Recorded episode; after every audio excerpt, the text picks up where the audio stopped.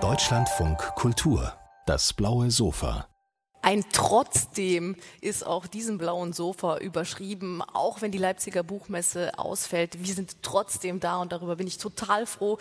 Auf dem blauen Sofa ein Kooperationsprojekt von ZDF, Dreisat, Deutscher Funk Kultur und Bertelsmann. Und ähm, ich bin auch total froh über meinen Gast heute, Marica Bodrožić, die es nicht mag, wenn das, was sie schreibt, bezeichnet wird mit poetisch, weil, wenn ich es richtig verstanden habe, poetisch für sie klingt wie was weltflüchtend Ätherisches. Aber ihre Texte, die bahnen sich eigentlich mit beinahe roher Gewalt den Weg aus ihrem Inneren, aus dem Echo ihres Blicks auf die Welt. Der neue Roman von Marica Bodrožić heißt Die Arbeit der Vögel. Und auch hier verursacht das, was sie schreibt, noch lange nach dem Lesen im Inneren der Leser in tektonische Verschiebungen. Das ist wie das Echo ihres Schauens, das einen empfindsam macht für die Regungen der eigenen Reflexion. Und das ist total toll. Danke dafür, Marica Božožić. Ich freue mich, dass Sie da sind.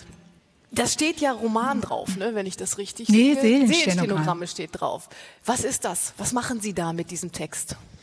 Das ist ein Weg in Verknüpfungen, eine poetische Herausforderung, die an die Substanz geht. Stenogramme verknüpft mit der Seele als etwas, das sich aller Logik entzieht, aber ein eine Logik in sich selbst hat, eine Verknüpfung von Zeiten, Menschen, Wegen, Denkformen, Einsichten und äh, Öffnungen im Geist. Wenn ich mal den Plot zusammenfasse, dann ist es ihre Wanderung durch die Pyrenäen auf den Spuren Walter Benjamins, der flüchten musste vor den Nazis und auch auf diesem Weg mit anderen zusammen geflüchtet ist. Sie im vierten Monat schwanger, mit ihrem Mann wandern diesen Weg nach. Und der Weg gibt ein Echo, sie geben ein Echo auf den Weg und das ist quasi der rote Faden, der sich durchzieht. Aber es passiert tausendmal mehr und ich muss sagen, es ist erstmal eine richtige Herausforderung, das zu lesen, weil man weiß gar nicht, wie komme ich denn dahin? Was ist denn? Gibt es da eine Spannung, der ich folgen kann? Gibt es da irgendwie äh, einen Aufbau, den ich folgen kann? Nein, gibt's nicht. Es gibt nur den Fluss, den man sich hingeben kann. Und wenn man sich diesem Fluss ergibt, dann liest es sich quasi von selbst. Ich habe mich gefragt, wie war das beim Schreiben? War das auch so, dass man das erst, dass Sie das gefunden haben, dass Sie diesen Fluss sich hingeben mussten, oder war das viel Gekämpfe und Gezerre? Ja, ich habe sechs Jahre daran gearbeitet und es war auch wirklich gestalterische Arbeit. Ein Gespräch, das so über die Zeiten hinweg stattfindet, ist auch etwas, was natürlich auch mich verändert hat, auch mich herausgefordert hat mit der Frage, wie erzähle ich eigentlich die zwei großen Barbarismen des 20. Jahrhunderts in Verbindung zu mir heute? Was sind meine Fragen? Was ist die Welt, in der ich lebe? All die vielen unzähligen Fluchten, die auch noch vor der, dem traurigen Ukraine-Krieg noch ja stattfanden und ja immer noch stattfinden.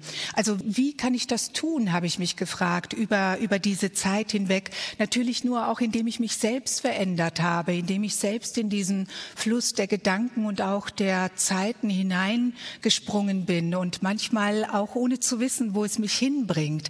Ähm, und dann aber doch wieder zu Menschen und Dichtern wie Ossip Mandelstam, zu dem großen Theologen und Universalgelehrten ähm, Pavel Florensky, zu Nadezhda Mandelstam, zu ähm, Danilo Kisch, einem meiner, meiner großen inneren Welten, muss ich so, schon sagen, zu einem Autor eben auch, der einmal gesagt hat, die Fantasie ist die Schwester der Lüge. Das hat mich in meinem Schreiben immer geführt. In diesem Buch zeige ich, was Imagination ist, was Vorstellungskraft ist und nicht diese billige Art der Fantasie, äh, mit der man der Welt entflüchtet. Das Buch ist trotzdem sehr geerdet. Es ist ein Total. großer Fluss. Es mhm. ist ein Ausflug natürlich auch in gedankliche Gefilde und die Arbeit der Vögel ist auch die höhere Luft des Lebens.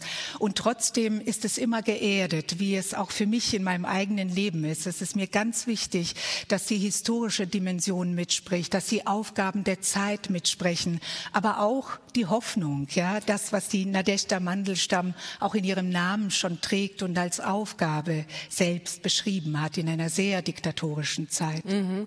Die Erdung kommt auch dadurch, dass es eine ganz existenzielle Auseinandersetzung ist oder eine Auseinandersetzung mit dem Existenziellen.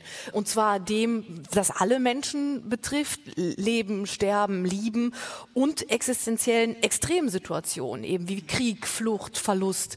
Ähm, warum bringen Sie die zusammen? Also was interessiert Sie an diesem Spannungsfeld, ähm, dem Menschen ausgesetzt sind, an diesen Extremen? Ich kann das gar nicht voneinander trennen. Das ist eben diese innere Dimension der Verknüpfung. Denn wenn man es ganz genau sieht, es bewährt sich auch die Poesie oder die Schönheit des Lebens mitten im Grausamen. Und das Grausame fordert die Schönheit heraus. Hat sie noch Bestand? Können wir ja immer noch mhm. begegnen? Können wir das leben, woran wir glauben? Worauf kommt es an? Wie, wie vollbringen wir das? Wie schaffen wir das? Wer sind wir in diesem Moment der Herausforderung? Denn wir sind gemeint. Das Leben schaut uns ins Gesicht und wir schauen zurück in Momenten einer Extremsituation. Und dann gibt es ganz kleine Momente, die auch sehr, sehr wichtig sind, auch heilig für mich. Also das Gehen mit einem Kind in meinem Körper, das Wachsen dieses neuen Wesens mhm. in mir und die, alle Fragen, die damit einhergehen. Wie wird diese Welt aussehen, wenn mein Kind älter wird, wenn es wächst, wenn es größer wird, wenn es selbst fragen kann. Und schauen Sie, meine Tochter ist dreieinhalb Jahre jetzt alt und sie fragt mich, Mama, was ist Krieg? Stenogramme sind ja eigentlich kryptisch. Das heißt, und man vertraut darauf, dass diese Kürze vom Empfänger, von der Empfängerin entschlüsselt wird. Und das machen Sie ja auch mit diesen Seelenstenogrammen. Woher nehmen Sie das Vertrauen in Ihre Leserinnen und Leser? Das ist der sprachliche Sprung im eigenen Kopfuniversum. Ich denke mir, wenn ich das kann, wenn mich das so herausfordert und ich jahrelang das wagen kann und das Wagnis Sprache wird, dann wird auch der Mensch, der das liest, in sich selbst irgendeine Art von Verortung finden, ein Momentum des Verstehens jenseits der Logik, also wo das, mhm. was ich in die Sprache hineingebe, den anderen auch wendet. Ich denke, dass es ist auch, ähm, es ist eine Art von Schönheit sich dem auszusetzen und etwas nicht sofort zu verstehen. Denn Wissen und Fühlen und Empfinden ist tatsächlich etwas anderes als Bescheid wissen. Und wir leben in einer Zeit, in der viele Menschen denken, dass sie Bescheid wissen. Und die Poesie und die schöpferische Sprache ist diese andere Welt, die da ist und die immer zu andere Mitteilungen macht und eigentlich dieses Bescheidwissen eliminiert, sodass wir in dieser Verletzlichkeit und Nacktheit überhaupt lernen, Fragen zu stellen. Mhm, mhm, Was ist gemeint? Wer bin ich in diesem Moment, wo ich etwas nicht kenne, wo es mich verändert? Und diese Veränderung ist mir mir wichtig. Ja, und die habe ich auch selbst durchgemacht. Ich habe sie mir auch zugemutet. Ne? Und das ist wirklich, ne, also hier für Sie im Publikum, aber auch zu Hause, das passiert wirklich. Es über Tage und Wochen arbeitet das nach, dass man eben sich fragt oder Brocken ganz tief äh, eine, eine Resonanz finden, aber man weiß noch gar nicht, was damit anfangen und das fügt sich hinterher. Und ich bin überhaupt, ich habe nie eine Schwäche für so Esoterik, aber hier ist passiert so auf so vielen Dimensionen irgendwie was auch mit den mit den Lesern, das finde ich wirklich erstaunlich. Und ich glaube, das liegt auch daran, dass bei Ihnen das Gegenteil von rational nicht irrational ist, sondern mhm. intuitiv. Und diese Verbindung, ähm, die interessiert mich. Welche Abgrenzungen haben Ihr Verstand und Ihr Gefühl in Ihnen? Und wie benutzen Sie das zum Schreiben? Ja, da verbinden sich wieder sehr viele Dinge, nicht? Also die höhere Luft, die die Vögel sind, die Arbeit, die sie vollziehen, die sprechen aber auch mit der historischen Dimension beispielsweise einer ganz heftigen Erfahrung, die Carlo Steiner gemacht hat, ein ähm, österreichisch-jugoslawischer Kommunist, der ähm, 7000 Tage im Gulag war und der in einer Haftanstalt auf eines Tages beobachtet, wie die Vögel immer über dem Kloster, in dem er gerade gefangen genommen worden war, fliegen. Und diese Vögel spenden ihm Hoffnung. Und eines Tages werden diese Vögel erschossen. Einfach weil die Leute, die die Wärter sind und die die Menschen in Haft nehmen, verstehen, dass die Vögel dieses Momentum der Hoffnung darstellen. Aber auch ganz konkret auf die Idee kommen, die Vögel könnten vielleicht Briefe hinaustragen. Mhm, mhm. und diese Art von Arbeit am Gedächtnis, ähm, das, äh, das ist für mich diese geistige Dimension, die ein ganz, ganz lang langen Weg auch in mir vollzogen hat, mit Menschen, mit einer Literatur, mit Lebenszeugnissen des 20. Jahrhunderts, das mich in meinem inneren Leben erzieht. Und das ist für mich das Gegenteil von mit Esoterik habe ich überhaupt nichts zu tun. Das ist eine geistige Dimension der Radikalität, die mit dem poetischen Raum, dem heiligen Raum im Menschen äh, in Beziehung steht und die niemand in Besitz nehmen kann, weder Religion noch Ideologie noch irgendein anderes doktrinäres System. Und die Menschen, denen es gelungen ist, nicht zu erliegen in doktrinären Systemen, die, von diesen Menschen habe ich sehr viel gelernt. Wir führen ein überzeitliches Gespräch miteinander in diesem Buch und ich glaube, dass es gerade in diesen Zeiten sehr wichtig ist zu schauen, wer, äh, wer spricht in einem, welche Dimension redet da eigentlich in die Welt hinein und bin das wirklich ich? Mhm. Sie haben gesagt, dass eine Konstante in Ihrem Leben das Schauen ist, dass das wahrscheinlich der, die Grundlage auch Ihres literarischen Schaffens ist. Davon gehe ich mal aus, weil Sie erschauen, sich erschauen, was dann ein Echo macht, was dann eine innere Stimme wird, die zu Texten werden kann. Wann haben Sie diese innere Stimme wahrgenommen und was ist die in Ihnen? Na, diese, diese innere Stimme haben eigentlich alle Menschen alle, ja, klar. in der, in der Kindheit, ähm, Total. spüren wir sie ganz deutlich. Aber wenn sie sich mit der Sprache verknüpft und das Schauen und die Sprache wiederum in ein Zwiegespräch gehen, dann geschieht etwas, was in der, was ich so als Verletzlichkeit oder Nacktheit beschreiben könnte. Ein Momentum des Das stimmt, die Stimme ist nackt nämlich, ne? Nicht? Also die Nacktheit ist eigentlich, also dieses Unideologische, dass ich wirklich frage, dass ich wirklich Mhm. schaue und nicht äh, mit Antworten in einen Text hineingehe oder ähm, der Sprache sage, was sie wissen soll, sondern dass ich von der Sprache lerne, was ich noch nicht bin und was ich noch nicht kenne. Ähm, wie hat diese Stimme sich verändert? Was war sie früher? Was ist sie heute? Oder bleibt die immer gleich? Ach, das verändert sich schon immer in jedem Buch. In diesem Buch hat es eben diese vielschichtige Dimension, ja, das Schauen mit anderen zusammen, ne? auch ein Gespräch mit Walter Benjamin über die Zeiten hinweg, mit seinem Leben auch. Also eine Art Bündnis mit den Lebenserfahrungen und Büchern der anderen, dass die Bücher auch ein Gespräch mit mir führen und dass ich das Schauen vielschichtiger in diesem Buch in die Welt geben konnte, dass ich keinen Singular in dem Sinne haben wollte, dass ich mich entschieden habe, die Vielstimmigkeit zur Sprache kommen zu lassen und so mein Sehen auch verändern zu lassen, dass es, dass es eine Art innere Zeit auch gibt, ja, wo all das hineinmündet und, ähm, und so jemand wie Ossip Mandelstam dann auch mitspricht oder eben Carlo Steiner oder Menschen, die ähm, diese Leidenserfahrungen gemacht haben, aber immer ja auch abgeklopft auf die Gegenwart hin. Was bedeutet das? Was bedeutet das für das Gedächtnis, für die Art, wie wir uns erinnern? Und die Zeit, in der wir uns so ähm, suggerieren konnten, dass wenn wir etwas rituell erinnern, es irgendwie erinnert ist, sind vorbei. Denn die Art, wie wir unser Gedächtnis betreten, entscheidet auch über unsere Gegenwart, über unsere Verfasstheit, wie wir uns in der Situation, in der wir jetzt leben, in der Zeit, ähm, ob das eine Zeit des Friedens oder eine Zeit des Krieges ist, verhalten.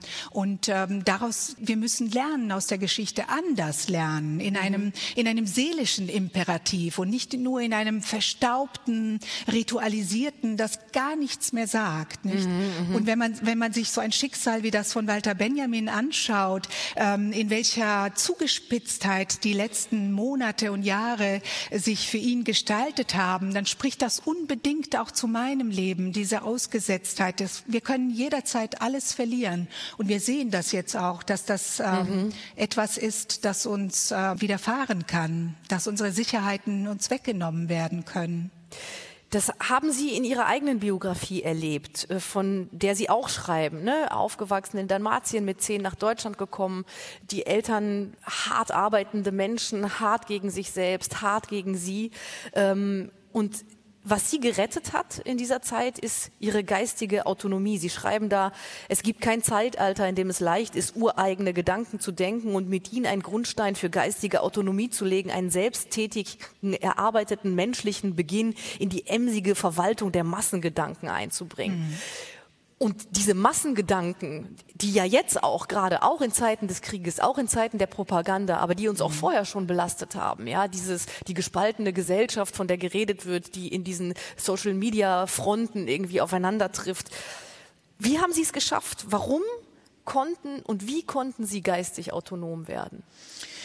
Ja, das ist natürlich eine sehr große Frage und vielleicht ist dieses Buch eine Art Antwort darauf. Ähm, auf jeden Fall ist es eine Art inneres Gespür für die wahre Dimension des Menschseins. Denn dort, wo mir die Gewalt begegnet ist, die Gewalt im eigenen Elternhaus beispielsweise oder die Gewalt in der Gesellschaft, überall dort, wo etwas ideologisch verfestigt auf mich zukam, habe ich gespürt, da gehöre ich nicht hin.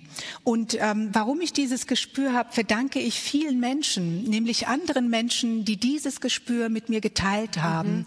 Und deswegen ist es wichtig, diese autonome, dieses autonome Leuchten auch in die Welt zu geben und zu schauen, dass da andere Magneten entstehen, mit anderen Menschen, mit anderen freien Gedanken. Und äh, das, was Sie gerade zitiert haben, dieses, diese Magnetismen der kollektiven Gedanken, wir sehen, was passieren kann, wenn die sich verfestigen, wenn sie immer mhm, mehr mhm. magnetische Wirkung erlangen. Und umso wichtiger ist es, dass man ganz genau in sich selbst ähm, wissen und spüren kann, was man selbst ist. Und das bedeutet aber auch sehr viel Arbeit am eigenen Selbst. Ruth Klüger, die auch in diesem Buch mitgeht, beschreibt das, wie wichtig das ist, die Arbeit am eigenen Selbst, am eigenen Leben zu schauen. Woher komme ich? Was tue ich? Welche Gedanken formen mich? Was bestimmt mein inneres Sein? Denn auf dieses innere Sein kommt es an. Ja, in, ja. in jedem Moment, aber ganz besonders in Momenten, in denen sich ähm, die Gesellschaft und das Bewusstsein in der Gesellschaft anders verorten. Wir haben alle, jeder Einzelne, diese sozusagen diese Arbeit am, am geistigen Gedächtnis zu tun. Und mhm. das können wir auch nur einzeln tun. Sie schreiben an einer Stelle auch genau darüber, ja, also gegen diese Verfestigung, gegen äh, sich einzubetonieren in einer Meinung, in einer Haltung. Da gibt es eine Passage, die das, die, die mündet in einer, in einem Ausdruck, den ich atemberaubend finde. Ähm, und ich lese das mal vor. Nichts ist so unsicher wie Sicherheiten. Allein die Schwelle ist ein bleibender Ort. Ein Raum des Übergangs, der von den Verwandlungen des Seins bestimmt wird. Meine wahren Verwandten sind die Sänger der Schwelle Menschen mit transzendenzbereiten Füßen. Ihr Denken erreicht mich jenseits eines zementierten und durchorganisierten Alltags, der in unserer Zeit ein Synonym für Tod auf Zimmertemperatur ist. Ähm, das fasst ja genau das. Das bedeutet, definiert auch nochmal, finde ich, diese innere Autonomie nicht als Bollwerk, mhm. sondern als Fluidum, mhm. das sich weich macht und das diesen Zustand akzeptiert, auf der Schwelle zu sein. Und auf der Schwelle sind immer Migranten, oder? Zu Hause im Dazwischen sind die Geflüchteten in ihrem Buch, sind die Menschen eben, die nicht diesen Sicherheiten vertrauen, oder? Ja, das stimmt. Ähm, man ist auch geistig immer im Unsicheren, wenn man überhaupt geistig unterwegs man ist. Man weiß, dass es nicht eine Wahrheit, nicht eine Sprache, nicht eine Herkunft gibt. Ne? So, das, das macht das. Obwohl ja. sie sich ja eigentlich oft wehren gegen diese, und zu Recht, ne? gegen dieses, ach, als Migranten migrantisch irgendwie gelesen zu werden, weil Deutsch ihre Sprache ist, ganz bombastisch, deutlich auch in diesem Buch. Mhm. Aber ich glaube, das macht eine Qualität, die sie äh, geprägt hat auf der Schwelle sein zu können. Ja, ich bin ja schon lange postmigrantisch. Ja, ja, ich, bin, genau. ich bin ich bin Mensch ähm, und ich denke, das ist das ist auch die die Zeit, in der wir leben, dass wir verstehen, dass diese ganzen Bewegungen an der Schwelle Transitmomente sind, die alle zu uns sprechen, weil wir eine Welt werden. Wie, das wird immer deutlicher, immer sichtbarer, wie wie wie alles miteinander eine Zwiesprache hält, wie wir einander im besten Sinne und auch natürlich im herausfordernden Sinne nicht mehr entkommen können. Ähm, ja, so ist eben die deutsche Sprache ein Ort für mich und ich brauche keine andere Identität. Ja, ich mhm, brauche natürlich mhm. einen Pass, weil ich wählen möchte, weil ich eine politische Stimme habe. Aber mh, mm, wir alle sind unterwegs und wenn wir in unseren Familien schauen, wie die Geschichte ähm, der einzelnen Familienmitglieder ist, ich kann mir nicht vorstellen, dass es einen Menschen gibt, der nicht irgendeine Art von Be Bewegung erzählen könnte. Und diese Bewegung spiegelt das ganze Leben, auch den Ort, den Moment, wo wir da sind. In den Augenblick, wo wir miteinander sprechen, da haben unzählige vorher sind für uns gegangen, ja. Mhm, mhm, und, äh, und davon handelt auch dieses Buch, wie diese ganzen Verknüpfungen sind und ich in meiner Ausgesetztheit ohne familiäre und nationale Identitäten habe natürlich meine geistigen Freunde in diesem und Freundinnen in diesem Buch versammelt, äh, die Menschen, die mich geistig immer begleitet haben. Das möchte ich betonen, denn das ist auch ein Gespräch, das immer stattfindet, ein Gespräch, ähm, das man nicht unterschätzen sollte, denn die Literatur ist ein Ort, der lebendig ist, mhm, ein Ort, mhm. der zu uns spricht aus einer ganz tiefen Unmittelbarkeit heraus und äh, in Beziehung tritt. Ja? Vielen, vielen Dank, Marisa Herzlichen Dank.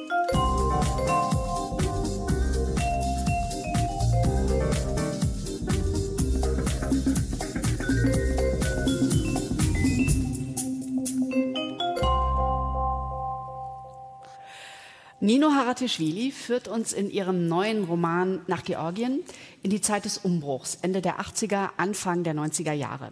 Eine Zeit, die geprägt ist von Krieg und Anarchie. Vier junge Frauen versuchen sich in diesem postsowjetischen Chaos zu behaupten und ihren Zugang ins Leben zu finden. Nino Haratischvili und ihr Roman Das mangelnde Licht erschienen in der Frankfurter Verlagsanstalt. Herzlich willkommen auf dem blauen Sofa. Ihr Applaus für unsere Autorin. Hallo. Dankeschön. Frau Hartischwili, Sie haben ja schon bewiesen, dass Sie ein Faible für starke Stoffe und starke Bücher haben. Diesmal sind es 830 Seiten. Und das Erstaunliche ist, der Roman ist erschienen am 25. Februar und einen Tag später gab es schon die Bühnenuraufführung dieses Werks. Erklären Sie uns mal dieses Tempo. Das ist tatsächlich mein Verschulden in Klammern. Es ist äh, die dritte Zusammenarbeit von mir und der Regisseurin Jette Steckel am Hamburger Thalia Theater. Und es war von vornherein klar, dass sie auch sozusagen diesen Roman auf die Bühne bringen würde. Das ist aber tatsächlich einfach das Entscheidende, in dem Fall das Theater und sie. Und es hätte früher kommen sollen, das Buch. Und demnach wäre der Roman schon eine Weile da wenn die ähm, Theateraufführung gekommen wäre. Durch die Pandemie hat sich alles verschoben und es war tatsächlich nicht geplant, dass es einen Tag nach dem Erscheinen kommt, aber es ließ sich dann nicht mehr sozusagen anders managen.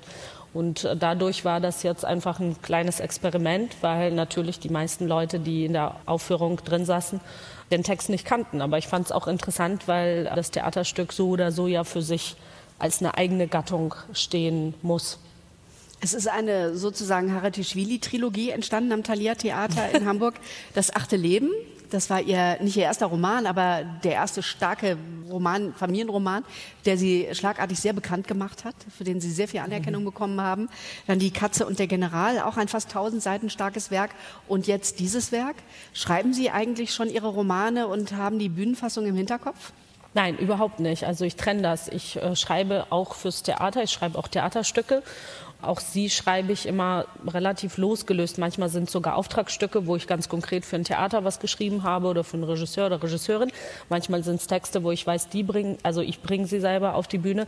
Aber ich trenne das. Also beim Schreiben denke ich nicht daran, sozusagen, wie ich das dann inszenieren würde oder wie jemand andere das inszenieren würde, sondern ich trenne das ähm, extremst. Und in dem Fall, jetzt im Fall von diesen drei Romanen, war ich ja tatsächlich relativ wenig beteiligt. Also auch die Fassung stammt dann sozusagen von Jette Steckel, Julia Lochte, Emilia Heinrich. Also es waren sozusagen die, das Theater, das Thalia Theater selbst, die dafür sich entschieden hat. Und ähm, Jette ist, wir kennen uns sehr lange und da war einfach auch immer so eine Vertrauensbasis da und dadurch war klar, ich halte mich da irgendwie raus. Ich bin dann natürlich irgendwie ab und an zu Proben gegangen oder wir standen irgendwie im Dialog miteinander.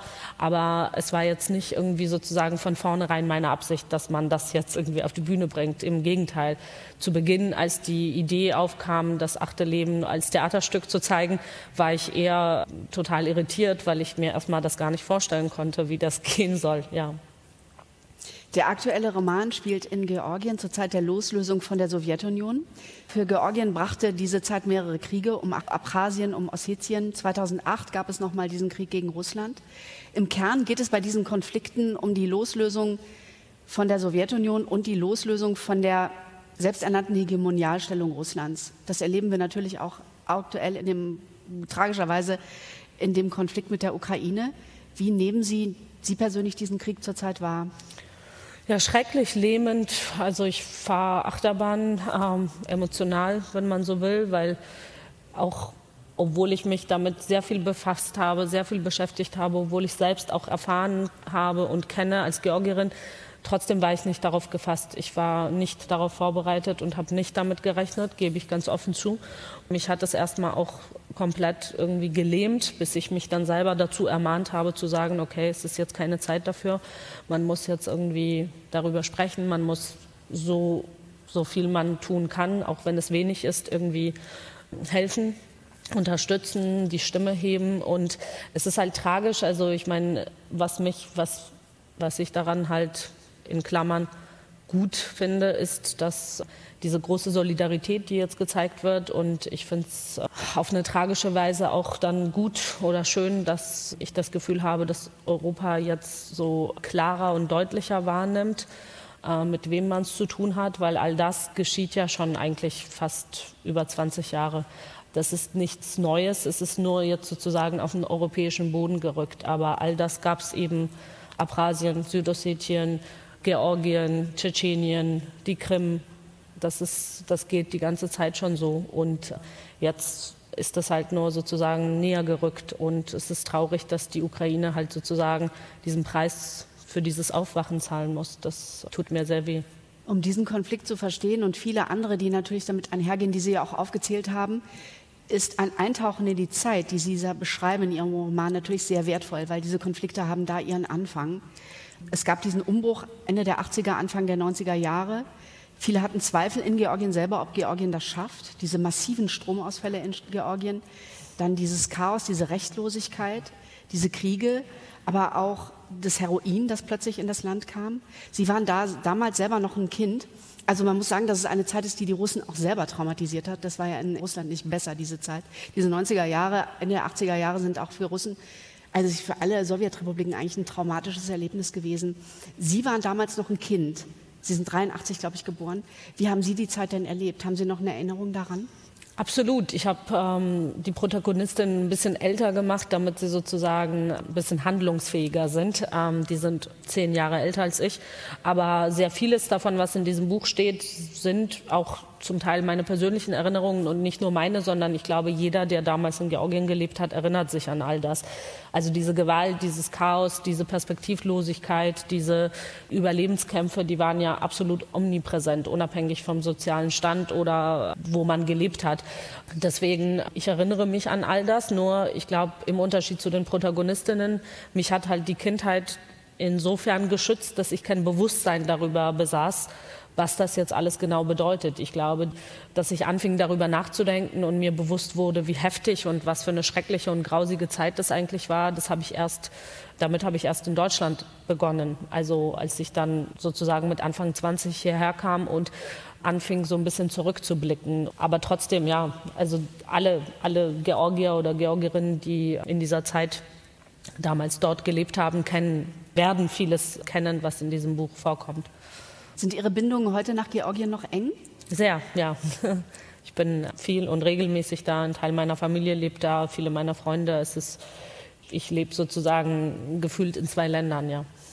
Georgien ist ja mittlerweile zum sehr begehrten Reiseland in Deutschland geworden. Also Georgien ja. ist sehr angesagt, ist natürlich auch ein wunderschönes Land. Ich würde gerne mal erfahren, wie sieht es heute dort aus? Also diese Behauptung gegenüber der Hegemonialmacht Russlands bestimmt natürlich die Außenpolitik im Wesentlichen. Nach innen hat Georgien ein großes Problem mit Korruption, Clanwirtschaft, wie viele Republiken im Kaukasus. Wie ist es zurzeit? Im Vergleich zu, an, also zu einigen anderen Sowjet, also Post-Sowjetrepubliken würde ich sagen, da ähm, hat Georgien in der Hinsicht tatsächlich viele Fortschritte gemacht wobei extrem viele Probleme auch akut bleiben. Also es ist in erster Linie sind es wirtschaftlicher Natur, sozialer. Das ist eigentlich also sehr viele Menschen von dem was sie machen und unabhängig davon, wie viel sie arbeiten, einfach schlecht bis kaum leben können. Trotzdem ist das aber irgendwie ein Prozess. Also ich empfinde, dass eigentlich seit ich denken kann, ist, ist Georgien irgendwie dieser, mit dieser Identitätsfindung beschäftigt. Aber im Zuge dieses Krieges jetzt ähm, habe ich nochmal, was ich jetzt alles beobachte und mitbekomme, ist einfach nochmal dieser Wille, auf keinen Fall zurück, auf keinen Fall gehen Norden, gehen Russland, sondern einfach Richtung Europa blickend, ist schon sehr, sehr stark zu spüren. Gerade so die jüngeren Generationen. Es gab ja jetzt auch sehr, sehr viele Demonstrationen weil man sich sozusagen von der Regierung gewünscht hat, sich noch stärker zu positionieren. Und das äh, stimmt mich auch hoffnungsvoll, weil ich äh, merke auch, dass die, die noch, also die schon im unabhängigen Georgien geboren sind, die ticken auch anders. Also sehr viele, also es gibt ein ganz anderes Bewusstsein für und als eine Zivilgesellschaft. Es viel, viel mehr Eigeninitiative, sehr viel mehr auch Verantwortung übernehmen. All das, was Menschen, sage ich jetzt mal, die noch von der Sowjetzeit geprägt worden sind, weniger auszeichnet. Ja, meine Generation eingeschlossen. Wir sprechen viel über die Sowjetzeit. Ihr Roman handelt ja auch darum. Nun ist georgische Geschichte auch sowjetische Geschichte. Man schaut, Stalin beispielsweise war Georgier, sein äh, Geheimdienstchef, der berüchtigte mhm. Beria, war Georgier. Gibt es eigentlich für diesen Teil der georgischen Geschichte ein Bewusstsein in Georgien? Jein, es gibt äh, leider in dieser Form die Aufarbeitung, wie man es zum Beispiel hier kennt oder was man unter Aufarbeitung hierzulande versteht. Das ist aber nicht nur ein georgisches Phänomen, sondern eben ein postsowjetisches. Ich glaube, dass sehr, sehr, sehr vieles, was heute passiert und was auch in Russland passiert, hat was damit zu tun, dass das eben nicht stattgefunden hat. Natürlich gibt es Filme darüber und Bücher darüber und es gibt immer wieder Künstler, die darüber sprechen. Aber sage ich jetzt mal, kollektiv als Gesellschaft auf allen Ebenen hat das so nicht stattgefunden. Und die Tatsache, dass zum Beispiel in Georgien nach wie vor ein Stalin-Museum existiert, der so eine Art Touristen Anziehungspunkt ist, deutet ja darauf hin, dass da irgendwie etwas nicht so richtig ähm, verstanden worden ist. Ich bin auch überhaupt nicht dafür, dass man diese Geschichte, also dass man Geschichte als solches tilgt oder die, das abreißt, aber man müsste es komplett überarbeiten und zu einem Ort der Erinnerung machen und zu auch eine Gedenkstätte für Opfer und so weiter und nicht in diesem total aus der Zeit gefallenen Zustand lassen, wie das eben da ist. Und ja, ich glaube, sehr vieles halt in, von diesen postsowjetischen Staaten, dieses, dieses äh, dass man sich so in, diese, in diesem Kreis dreht und sich so vieles wiederholt geschichtlich, hat eben was damit zu tun, dass das nie so ganz durchbrochen wurde. Früher war ich immer sehr viel, also ich, ich war sehr streng und auf eine Art auch wütend darüber, warum das so ist.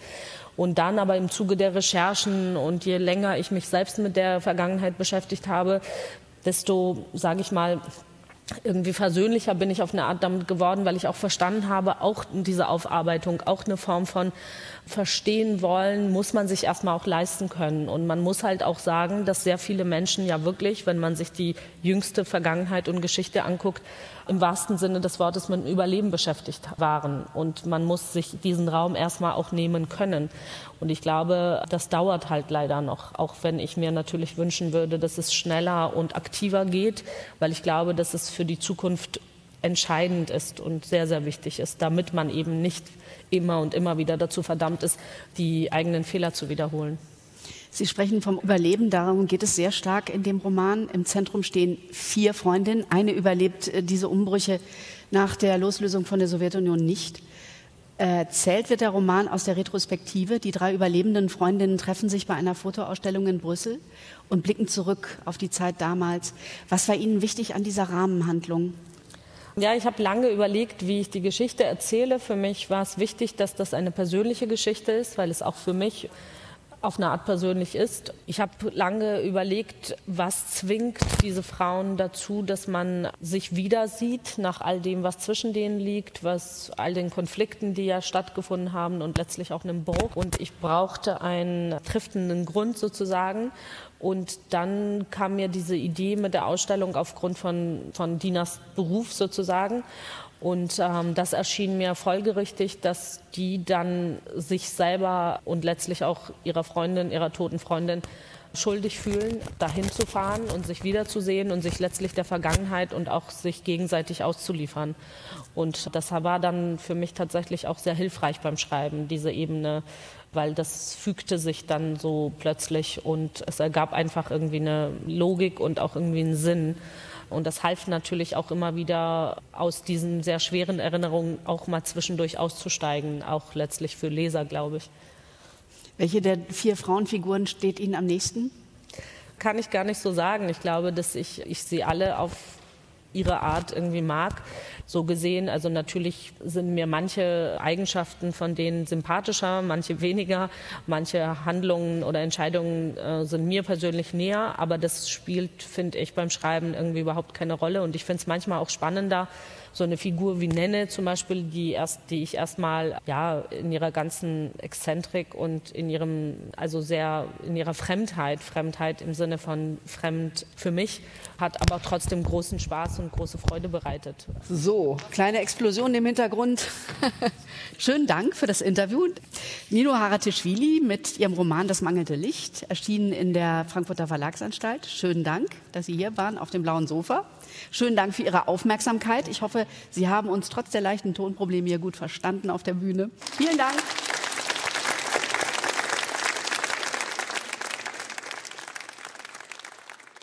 Schön, dass Sie dabei sind auf dem blauen Sofa hier in Leipzig. Nicht auf der Buchmesse, sondern in der Kongresshalle neben dem Zoo. Wir machen es nämlich trotzdem, genauso wie Leipzig trotzdem liest und es eine Pop-up-Buchmesse gibt. Ich bin froh, dass Sie dabei sind. Und ich bin sehr froh, Olinka Rublak begrüßen zu dürfen. Hallo, schön, dass Sie da sind. Hallo. Sie lehrt äh, europäische Geschichte der frühen Neuzeit an der Universität Cambridge. Forschungsschwerpunkte Genderstudien, Materialitätsgeschichte und Fragen der kulturellen Identität. Und wir sprechen aber aber über die Geburt der Mode. Jetzt könnte man sagen, Mode, ist das wirklich das, über das wir jetzt reden sollten, Frau Rublak? Ich würde sagen, absolut. Mode ist eines der zentralen Themen für uns heute. Wir wissen, dass die Textilindustrie für ökologische Katastrophen zuständig ist und wir müssen uns einfach richtig Gedanken darüber machen, wie geht es weiter mit der Mode. Und das heißt ja nicht, dass man sagt, es soll keine Mode mehr geben. Mode war schon immer, und das zeige ich auch in dem Buch, ein riesiger kultureller Reichtum an materiellem Wissen, an Vergnügen, an Ästhetik, auch an Gegenkulturen. Und das sollte man natürlich alles genießen genießen. Aber die Frage, und deshalb verbindet sich das natürlich auch mit den Fragen, die wir jetzt an den Krieg stellen, ist natürlich immer, wo kommen diese Materialien eigentlich her? Woraus ist eigentlich überhaupt mal ein Stoff gemacht? Woraus ist ein Faden gemacht? Und welche ökologischen Zyklen binden sich daran? Und meine These ist eben, dass wir eigentlich dieses reiche Wissen zurückgewinnen müssen, um uns dann wieder neu der Mode zuwenden zu können. Mhm. Sie korrigieren unser Bild äh, von der Renaissance. Im Untertitel heißt dieses Buch auch eine Kulturgeschichte der Renaissance. Vor meinem inneren Auge liefen die Menschen im 15. Jahrhundert, also die, die jetzt nicht sehr viel Geld ausgeben konnten für Stoffe und für Schneiderinnen, äh, in Sack und Leinen rum und, und die Farben waren wahrscheinlich eher so braun, beige, irgendwas, was dann, wenn man im Fluss das mit der Hand rubbelt, ausbleicht. Wie sah es tatsächlich aus? Eben ganz, ganz anders. Da müssen wir uns völlig umgewöhnen, sozusagen, in dem Bild, was wir uns von der Geschichte machen. Äh, ich weiß nicht, viele haben vielleicht Luther den Film gesehen. Da war eben Einstellung Wittenberg, die äh, gewöhnlichen Leute eben tatsächlich alle in, in nicht Sack und Asche, aber eben Leinen ausgebleicht und Brauntönen. Und tatsächlich führt die Geschichte der Mode eben ganz lang zurück. Man denkt eben, es war waren die Höfe, wo äh, geprunkt wurde mit Samt und Seide. Aber tatsächlich äh, ist die Renaissance eben, also diese Zeit, die um 1400 wirklich so in die Gänge kommt, die Zeit, in der es immer mehr von diesen Warnströmen auch gibt, auch Accessoires, die Federn, die Hüte und eben Farbstoffe. Dann der Indigo kommt dazu. Und es ist eine Welt, die auch die Farbe liebt im Mittelalter. Und all das drückt sich in der Kleidung aus. Das heißt, wir sind oft völlig überrascht, wenn wir sehen, wie farbenfroh froh sich diese Zeit darstellt und mit wie viel Freude am Experiment, aber natürlich auch mit dieser Frage, wie wichtig sind denn Äußerlichkeiten? Was haben Äußerlichkeiten mit Innerlichkeiten zu tun? Wie haben Sie das entdeckt? Also es war eigentlich so, dass äh, durch einen Zufall, ich war in einer äh, Bibliothek, die heißt die Warburg Bibliothek in Hamburg und da gibt es gar keine Bücher mehr, weil die im Dritten Reich nach London umziehen musste. Und es gab aber einen Band und da stand drauf Freiherr zur Lippheidische Kostümbibliothek. Und den habe ich aufgemacht und da ging es um ein Manuskript mit 800 Seiten äh, um 1560 aus Nürnberg.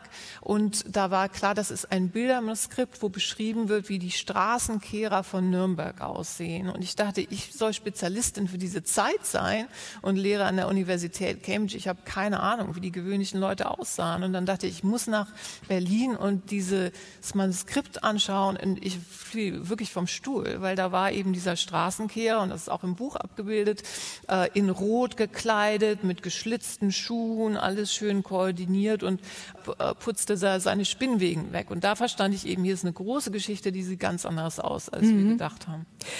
Sie haben es gerade schon so ein bisschen angesprochen, dass Warenströme, eine, eine, Globalisierung, die da auch schon natürlich angefangen hat, ähm, da reingespielt hat, dass Mode in der Renaissance äh, entstehen konnte. Erklären Sie uns das nochmal. Warum konnte die in dieser Zeit geboren werden, die Mode? Also es fängt natürlich schon ein bisschen früher an. Also wir haben die Welt des Indischen Ozeans, in der eben äh, dann auch die natürlich die Seide immer mehr äh, nach Europa erst ähm, exportiert wird und dann natürlich die Seidenherstellung auch in Europa bewältigt wird und dann hat man sozusagen diese Verbreiterung des Sortiments. Alle Leute wollen was Seidenähnliches haben und es gibt viele Versionen davon und es gibt eben immer mehr auch ähm, Leute, die Status zeigen wollen, natürlich auch durch durch die Kleidung und dann haben wir natürlich mit, dem, mit der atlantischen Welt, dann diese neuen Farbstoffe wie das brennende Rot, äh, was, was sehr viel einfacher nach äh, Europa auch gebracht werden kann, diese dunklen Blautöne. Das heißt, es verändert sich insgesamt auch alles hin zu diesem immer größeren Freude am Experimentieren und dem, dass, dass die Leute eben dafür Geld ausgeben wollen, auch zu zeigen, wer sie sind durch die Kleidung. Das war eine Funktion, also sich zu zeigen, ähm, den Status zu zeigen, aber andererseits hat das ja auch auf Identitäten und Gruppenidentitäten gewirkt. Ne? Das würde ich gerne so ein bisschen, das arbeiten Sie im Buch auch so nach und nach eigentlich ab, wie diese Inszenierung der Identität da eigentlich ähm, funktioniert hat. Und das startete natürlich erstmal mit Männern, die die Macht hatten und sich da inszenieren konnten. Was haben Sie da gefunden? Wozu diente die da und was für eine Identität sollte da herausgezeigt werden? Werden?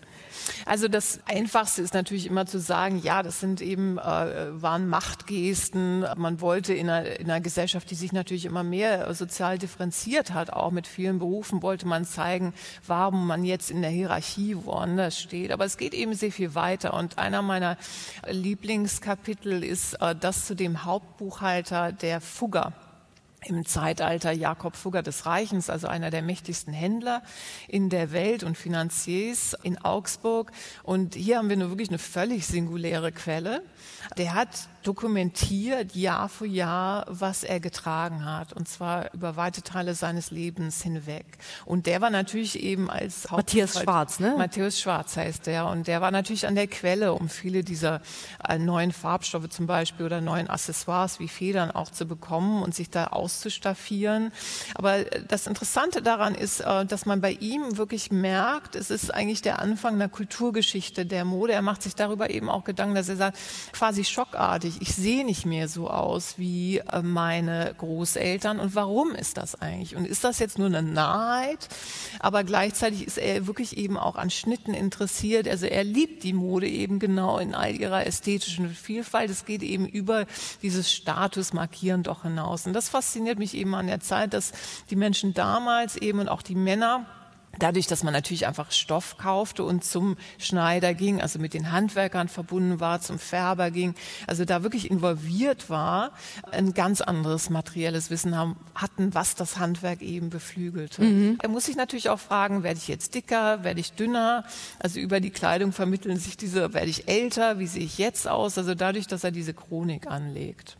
Und er koordiniert dann später sogar auch, war das er oder war das, nee, das war noch ein anderes Ehepaar, die sich in ihren Klamotten sogar koordinieren, ne? Irgendwie, was natürlich nahe liegt, wenn man jetzt da irgendwie einen Ballenstoff hat, dass man den äh, nicht nur für sich, sondern auch noch für die Tischdecke und die Ehefrau irgendwie benutzt. Interessant fand ich das, ähm, die Auseinandersetzung mit Mode in der religiösen Praxis, weil wir nämlich da natürlich genau auch bei Luther sind, bei den Protestanten gegen diesen katholischen Prunk. Wie wurde Mode da gespielt? Also ich denke immer, man verbindet ja die Reformation vielleicht erstmal mit einer Zeit der Schlichtheit. Und ähm, das geht um eine ästhetische Schlichtheit, aber man muss sich immer klar machen, dass Luther ja gesagt hat, es soll keine Mönche und Nonnen mehr geben. Das heißt, es geht eigentlich nicht darum, dass Armut sakralisiert wird, sondern es geht um eine Kultur des Bürgertums. Und das äh, war dann eben so, dass man also tatsächlich dann Bürger sieht, die zwar vielleicht so einen braunen Mantel haben, aber darunter wurde eben gezeigt, man ist Teil von einer Stadtbürgerschaft, die sich eben durchaus ästhetisch äh, ausdrückt. Und auch in, also man muss sich nur den Wittenberger Altar anschauen und merkt, dass die Damen da die, die interessantesten Hüte tragen, zum Beispiel für die Feste und so. Also es, auch da muss man unseren Eindruck erstmal korrigieren. Erstmal zu den Frauen. Die kamen nämlich später dazu, dieses Instrument Mode nutzen zu können. Wie haben Sie es geschafft, es sich überhaupt anzueignen? Das ist eine gute Frage. Also vielleicht muss man auch Ihre Frage erst mal ein bisschen erklären, weil wir heute eher denken, dass äh, Frauen äh, sehr modebewusst sind. Es war damals natürlich erst mal so, dass die Männer mehr verdienten und dass, äh, wenn eine Frau sagen wollte, ich möchte jetzt Geld für was äh, Teures, das auch immer ausgehandelt werden musste in der Familie. Und das haben sie dann eben zunehmend mit großem Geschick getan. und diesen Prozess kann man eben nachverfolgen in den Quellen. Und es ging eben auch da wieder viel um Accessoires, die sehr geschickt eingesetzt wurden. Sie schreiben auch, dass es auch gesellschaftlich immer so ein Aushandlungsprozess war, wer überhaupt was tragen konnte. Ne? Weil also sich auf einmal einen Status anzuziehen, das hat ja wahrscheinlich nicht allen gefallen, deswegen gab es so Kleiderordnungen. Wie sind die entstanden und, und was sollten die denn eigentlich regeln? Ja, also die Kleiderordnungen entstehen im Mittelalter und es geht eben erstmal um diese Fiktion, dass man eine Gesellschaft noch ordnen kann, sozusagen in drei, vier, wie viel auch immer Gruppen. Und dass man das sozusagen abgleichen kann, dass dann äh, so, was man anzieht, auch darstellt, ob man eben Bauer, Bürger, Edelmann ist oder Edelfrau sozusagen. Und da wird aber äh, von Anfang an deutlich, dass sich die Menschen dagegen völlig wehren und das also systematisch unterlaufen und die wunderbarsten Ausreden finden und sagen, ja, ich bin aber, mein Mann ist aber eigentlich was Besseres und ich bin eigentlich was Besseres, deshalb darf ich jetzt diese Samthaube tragen und so weiter. Und das ist wirklich eigentlich eine Geschichte des Kampfes um das Recht, sich anzuziehen, wie man möchte, der ja inzwischen gewonnen ist und äh, das sozusagen das Umschlagjahr ist auch die französische Revolution, wo zum ersten Mal festgelegt wird, dass man nicht dafür belangt wird, also dass sozusagen alles frei ist, wie man mhm. sich anzieht. Und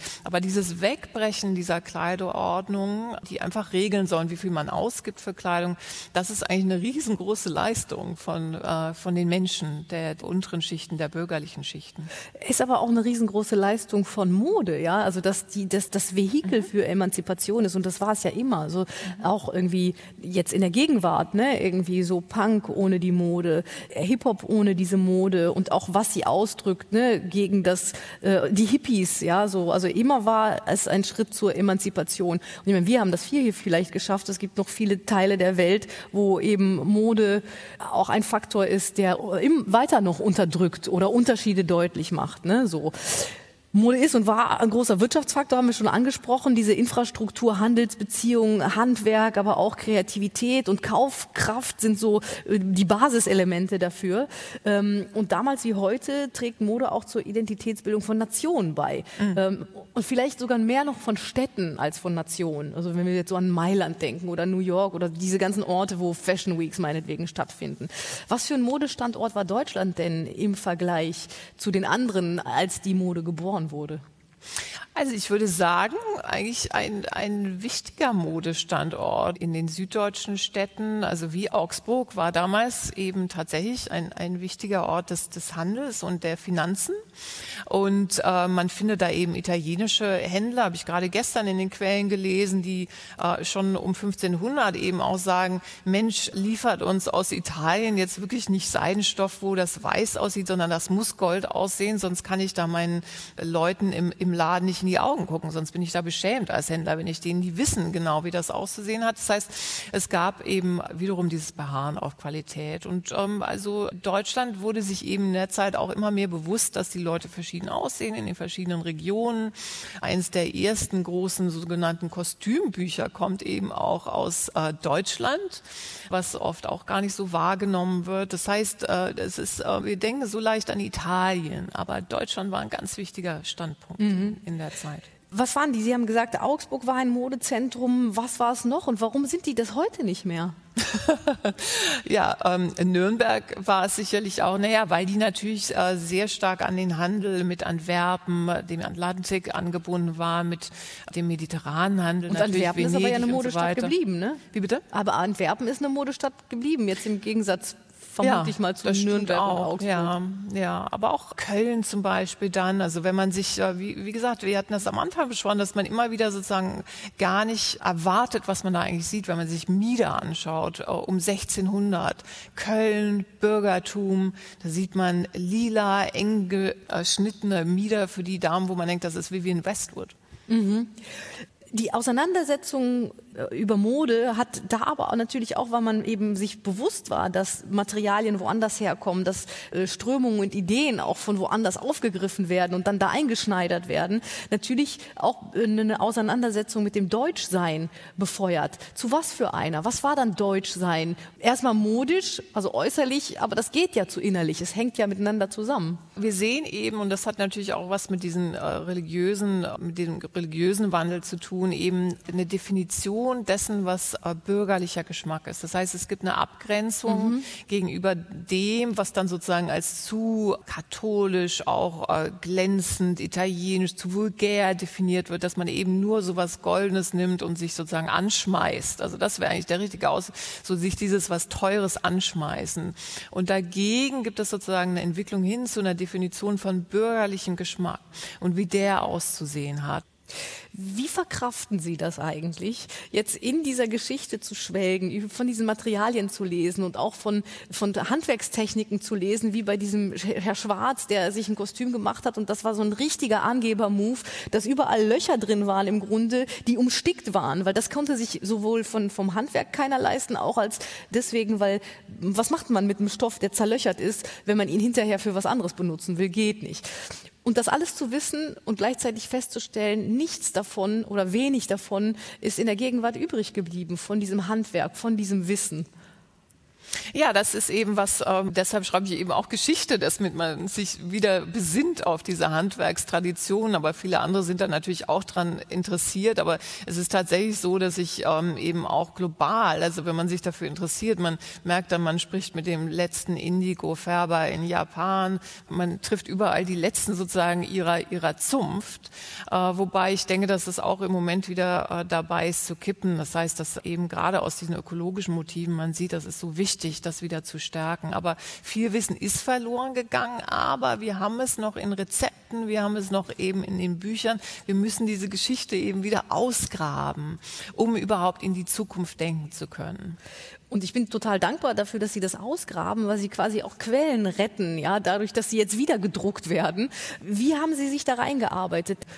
Ja, also es ist tatsächlich so, dass ähm, ich zehn Jahre gebraucht habe, um dieses Buch zu schreiben. Ich wusste auch von Anfang an, ich wollte das nicht schnell schreiben und mir immer mehr Wissen angesammelt habe, eben auch durchaus im Zusammenarbeit mit denen, die historischen Moden nach, nachschneidern und tun und eben äh, durch den Umgang mit den Materialien ein völlig anderes Verhältnis dazu haben. Mhm. Also das geht ja so weit, dass man zum Beispiel, ich habe mich in den letzten Jahren sehr stark mit Federn, Hutfedern, Federn äh, befasst, dass man historische Federn kaufen muss, Straußenfedern, weil die Strauße natürlich vor 100 Jahren völlig anders ernährt wurden. Ach, was? Und dadurch sehen die auch, haben die ein ganz anderes, Fluffigkeit. Äh, ja, ja, die sind einfach anders als die Straußenfeder, die man heute kauft. Und dann versteht man mehr von dieser Magie der Feder, die sich eben mitbewegte, wenn man durch die, äh, durch die Gänge schritt und warum die eigentlich dann so Magnet war, warum das so wichtig wurde und diese ganzen Vögel ihrer Federn beraubt wurden.